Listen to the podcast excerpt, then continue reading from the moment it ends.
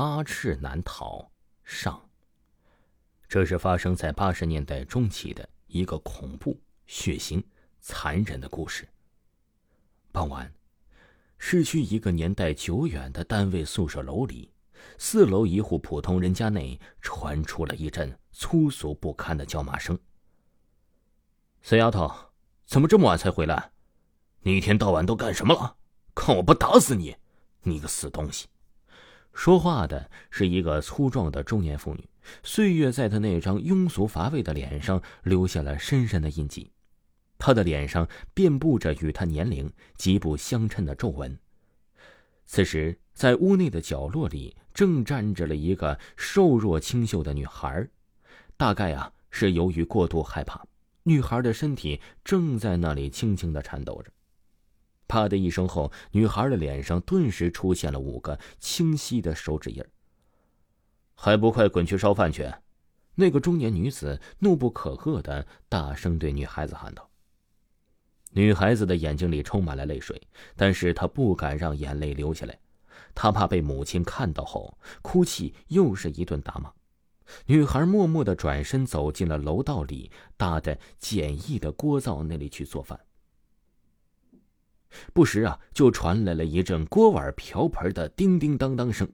那个中年妇女似乎这时已经解了气，转身去沙发上看电视了。大屋的柜头上放着一台破旧的黑白电视机，里面正放着了一部巴西产的长篇电视剧《女奴》。那个中年妇女正在无聊的坐在那看着。她叫石华，今年四十二岁。在市里的一个国营商店里当售货员，丈夫在早年间就已经病亡，她独自一人带着两个孩子艰难的生活着。这个世界就是这样，没有谁比谁过得容易，只不过是有的人在嘶声力竭、悲天悯地，有的人在一声不吭、默默独行，大概是常年生活过于艰辛。石华。这个正值壮年的女人已经被岁月折磨成了这副令人生厌的模样。楼道里，女孩正用心的做着晚饭。她叫阿雪，在家门口的一所中学读高二。等会儿上初中的弟弟晚自习结束就要放学回来了，她得抓紧时间把饭菜做出来。终于，饭菜做好了。女孩刚把饭菜端上桌，就听到门外传来了一阵敲门声。肯定是你胡说，赶紧开门去！”石华对着女儿说道。女孩赶紧开了门，只见一个中年男人抬脚走了进来。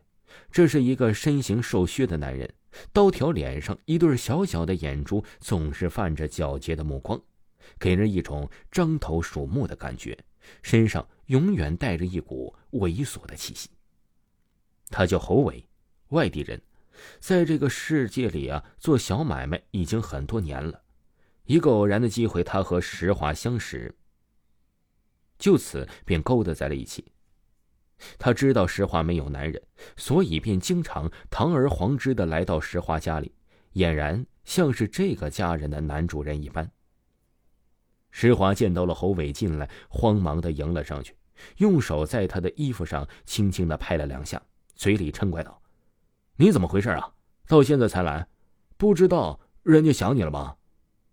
他这样腻乎的说话方式啊，旁边的阿雪早就已经见怪不怪了。阿雪默默的坐在了一边呢，哎，写着作业，吭都没吭一声。不多时，阿雪的弟弟刚放学回来了，几个人便围在了桌前吃起饭来。饭桌上，石华不停的给侯伟夹着菜。态度亲昵，全然不顾自己的女儿和儿子在场。好在啊，这两个孩子也已经习惯了这样的场面，只是沉默的在那儿扒拉着碗里的饭菜，谁都没有说一句话。吃完饭后啊，阿雪收拾好了碗筷，就和弟弟一起在小屋里写作业，而他们的母亲呢，平时和侯伟单独待在卧室里。很快。那间屋内便传来了一阵阵奇怪的呻吟声，声音之大让人诧然。屋内的动静终于结束了，侯伟提着裤子，用手抠着皮带，大摇大摆的从屋里就走了过来。石华在屋里大声喊道：“阿雪，去拿把手电筒，把你侯叔送到楼下啊！这楼道太黑了，啊！阿雪赶紧找出手电筒，随着侯伟一起下楼去了。两个人很快到了一楼，侯伟转头对阿雪说道：“你回去吧，大姑娘家的，注意点啊。”阿雪没有说话，转身上楼去了。侯伟看着消失在楼道里的阿雪那玲珑的身子，暗自的咂巴了一下嘴巴，然后啊，便往路上走去。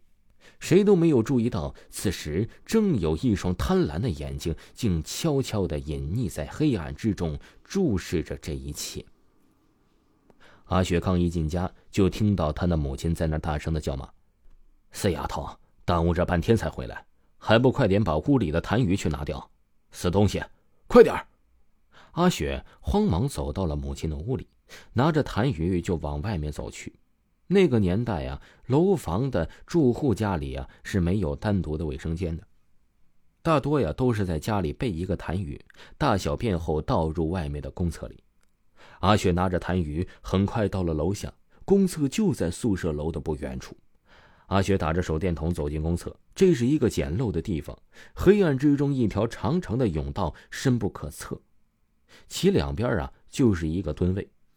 公厕的上方很高处开着几个小小的窗户，但是里面的气味啊是依旧难闻。